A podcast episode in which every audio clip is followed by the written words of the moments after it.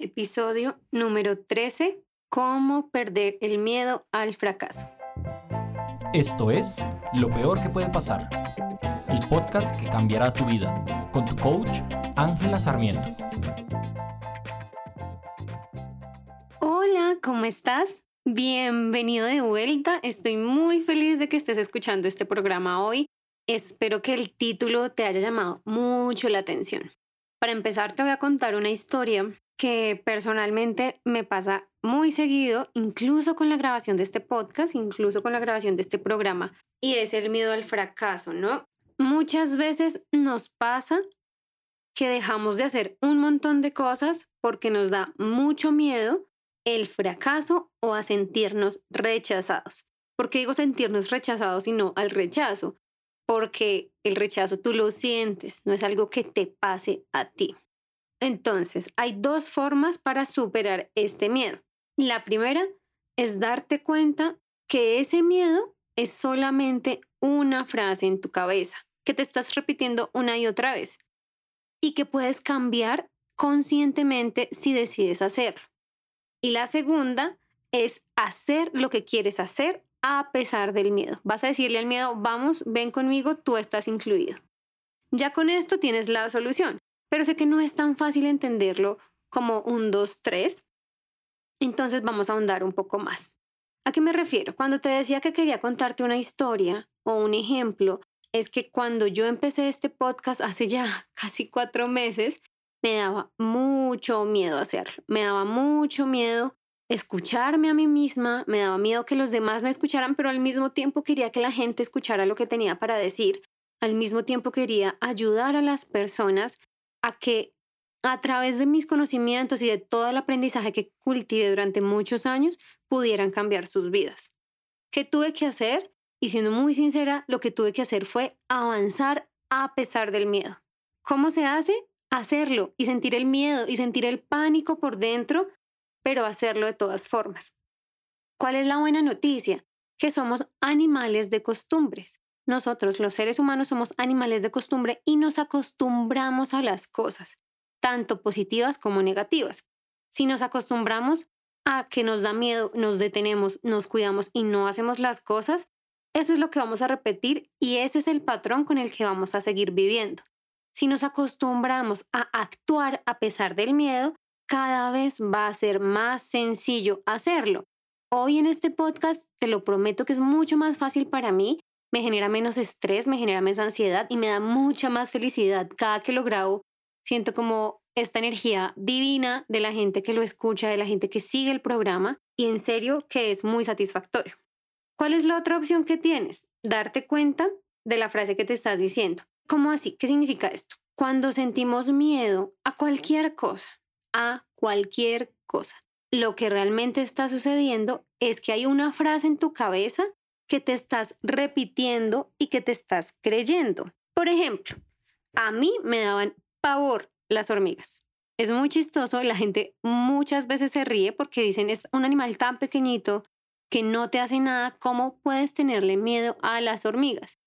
Hice todo un proceso en mi camino de aprendizaje, en mi camino de crecimiento, donde me di cuenta que la frase que yo me decía en mi cabeza es, la frase y la imagen que me hacía en mi cabeza era, que las hormigas iban a juntar todas, me iban a alzar y me iban a comer. Yo sé, era totalmente irracional, pero eso lo, lo entienden ustedes que no tienen el miedo. Para mí era totalmente racional que eso pudiera pasar. Y eso nos pasa con muchos miedos. Estoy segura que alguna vez ustedes han tenido un miedo que alguien les ha dicho, ay, ¿qué te pasa? No sé, le puedes decir a tu pareja, es que me da miedo que me dejes. Y tu pareja te puede decir, no, ¿por qué piensas en eso? No entiendo si estamos bien. No tiene sentido. Y eso no lo hacemos a nosotros mismos constantemente. Nos generamos miedos irracionales. Ahora, ¿qué pasa específicamente con el miedo al fracaso? El miedo al fracaso, lo que normalmente se traduce en nuestra cabeza es un miedo a no ser suficiente, a no lograr nuestras metas. Cuando tenemos ese miedo es porque de base ya pensamos que no lo podemos hacer. Digamos, a ti no te da miedo cepillarte los dientes. a ti no te da miedo bañarte, porque es algo de lo que tienes certeza que sabes cómo hacer y que puedes lograr el objetivo que te propones. Pero piensa cómo lograste esa certeza. Cuando eras un bebé no lo sabías, no sabías si ibas a poder bañarte los dientes, si ibas a poder bañarte. La práctica. Y vamos al punto 2. Hacer las cosas va a evitar que fracasemos. Hay una frase súper chévere que a mí realmente me hizo tener una nueva perspectiva y es, la única manera en que uno fracasa es cuando uno renuncia. La única manera o la única ocasión en que puedes fracasar es cuando renuncias. La única manera en que yo fracase con mi negocio de coaching es porque decida dejar de hacerlo, dejar de intentarlo. No porque deje de vender, no porque nadie compre mis productos, no porque nadie escuche mi, podcast, no porque nadie consuma mi contenido, no porque tenga cero seguidores en Instagram. Eso no es fracaso, eso es un paso a si nosotros renunciáramos cada vez que tenemos un, entre comillas, fracaso, no tendríamos la evolución que tenemos ahora como especie. ¿Cómo así? Si tú cuando eras bebé o un bebé cualquiera se detuviera en cada, entre comillas, fracaso que sucede, no tendríamos la evolución como especie que tenemos ahora. Por ejemplo, cuando estamos aprendiendo a caminar, nos caemos mil veces nos golpeamos las rodillas, las manos, a veces caemos de espaldas, nos pasa de todo, pero nunca nos detenemos. ¿Por qué? Porque tenemos evidencia de que se puede. ¿A qué me refiero con evidencia de que se puede? Vemos a otras personas caminar, vemos a otros niños caminar y sabemos que se puede. Entonces seguimos caminando. Si dejáramos de intentarlo la primera vez, la quinta, la sexta vez que nos caemos, nunca caminaríamos. Ningún humano caminaría, pero lo hacemos porque somos perseverantes. Si renuncias a tu meta o a lo que sea que quieras conseguir, es la única manera en que vas a fracasar.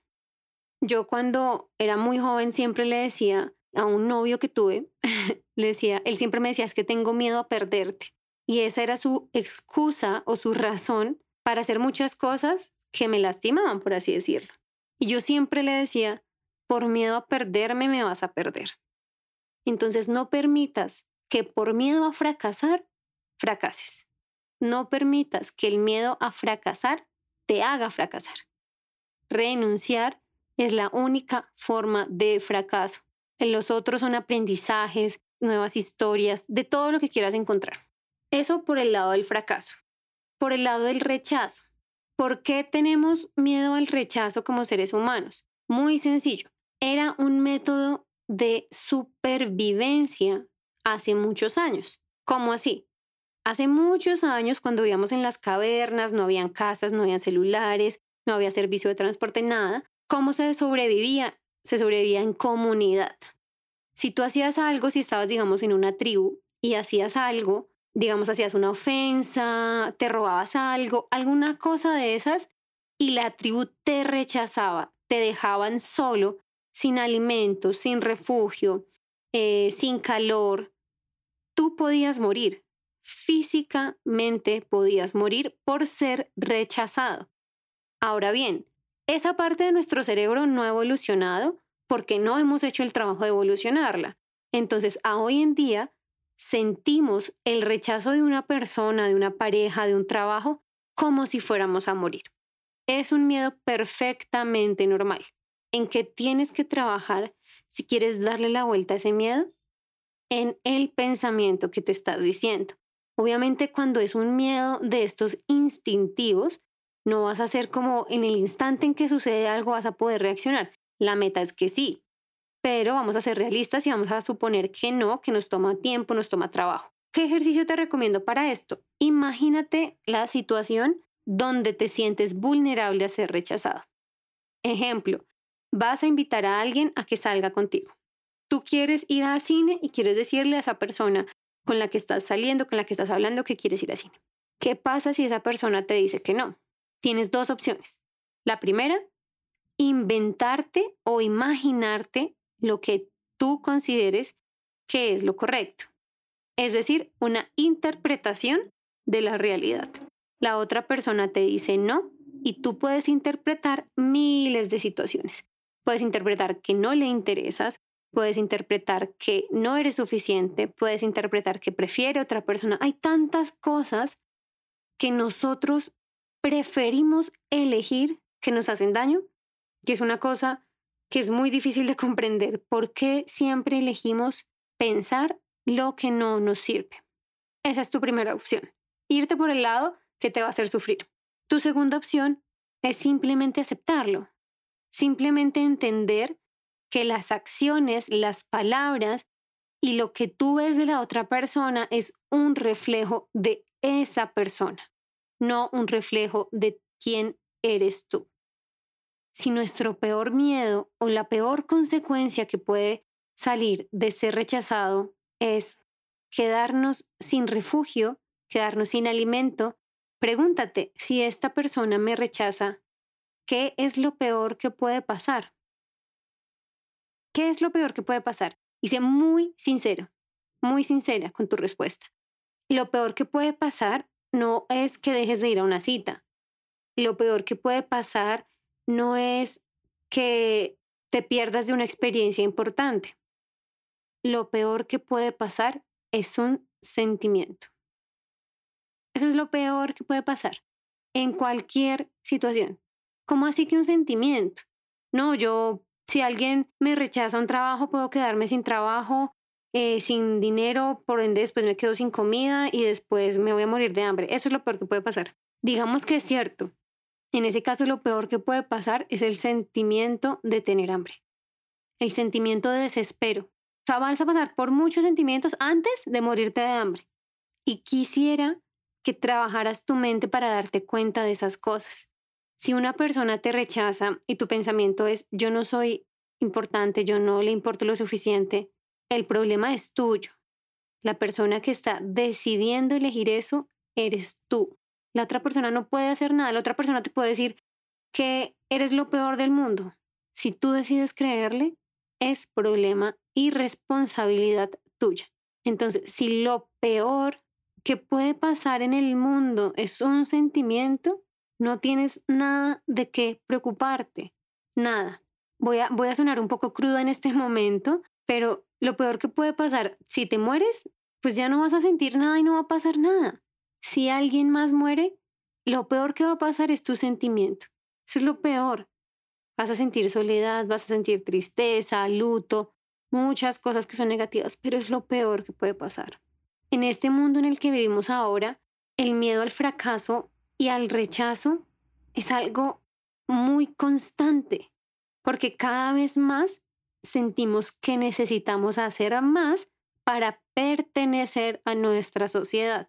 ¿Por qué pasa eso? Porque nuestra sociedad se ha fragmentado un montón. Hace muchos millones de años, lo único que tenías que hacer para pertenecer a una comunidad o a una tribu era ser humano. Ser un ser humano.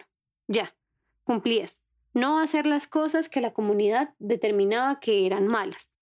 Fin. Eso era lo único que tenías que hacer. Conforme vamos evolucionando como especie, van cambiando los requerimientos que creamos nosotros mismos para pertenecer. Entonces ahora necesitas tener un cuerpo divino, necesitas tener un cabello de cierto color, necesitas ganar tanto dinero, necesitas tener pareja o no, necesitas tener cierto tipo de pareja o no. ¿Para qué? Para pertenecer. Si te da mucho miedo al rechazo, pregúntate qué significa de ti, qué parte de ti no quieres que las otras personas rechacen. Seguramente es la parte que más valoras de ti. Y si las otras personas te rechazan, la persona que gana eres tú, porque te estás ahorrando un montón de energía en personas que no se alinean a quien tú eres. Ya sabes qué genera esos miedos, ya sabes cuáles dos opciones tienes para enfrentarlos. Lo que te queda ahora es empezar a hacer este ejercicio con uno de esos miedos. ¿Cómo así? No vas a poder coger todos los miedos que tienes en, frente al fracaso o al rechazo de una sola, trabajarlos y salir victorioso o victoriosa. No es realista. Elige uno de los miedos. Elige, me da miedo que la gente vea mi figura. Por eso me pongo ropa anchísima. Y eso es miedo al rechazo. Si ese es tu miedo, ¿qué vas a hacer? Vas a cambiar, vas a buscar e indagar qué pensamiento está generando ese miedo. El pensamiento puede ser, me veo gorda y no me gusta mi cuerpo, eh, si no soy flaca no voy a ser aceptada, ese tipo de cosas. Y pregúntate, ¿es verdad? ¿Es verdad eso? Busca evidencias en tu entorno donde eso sea verdad y donde no. Cuando es algo negativo, vamos a empezar fuertemente a buscar las evidencias. ¿Cómo así evidencias? Cuando te decía que cuando somos bebés y estamos aprendiendo a caminar, sabemos que se puede porque vemos a un montón de gente y de niños caminando. Esa es nuestra evidencia de que se puede.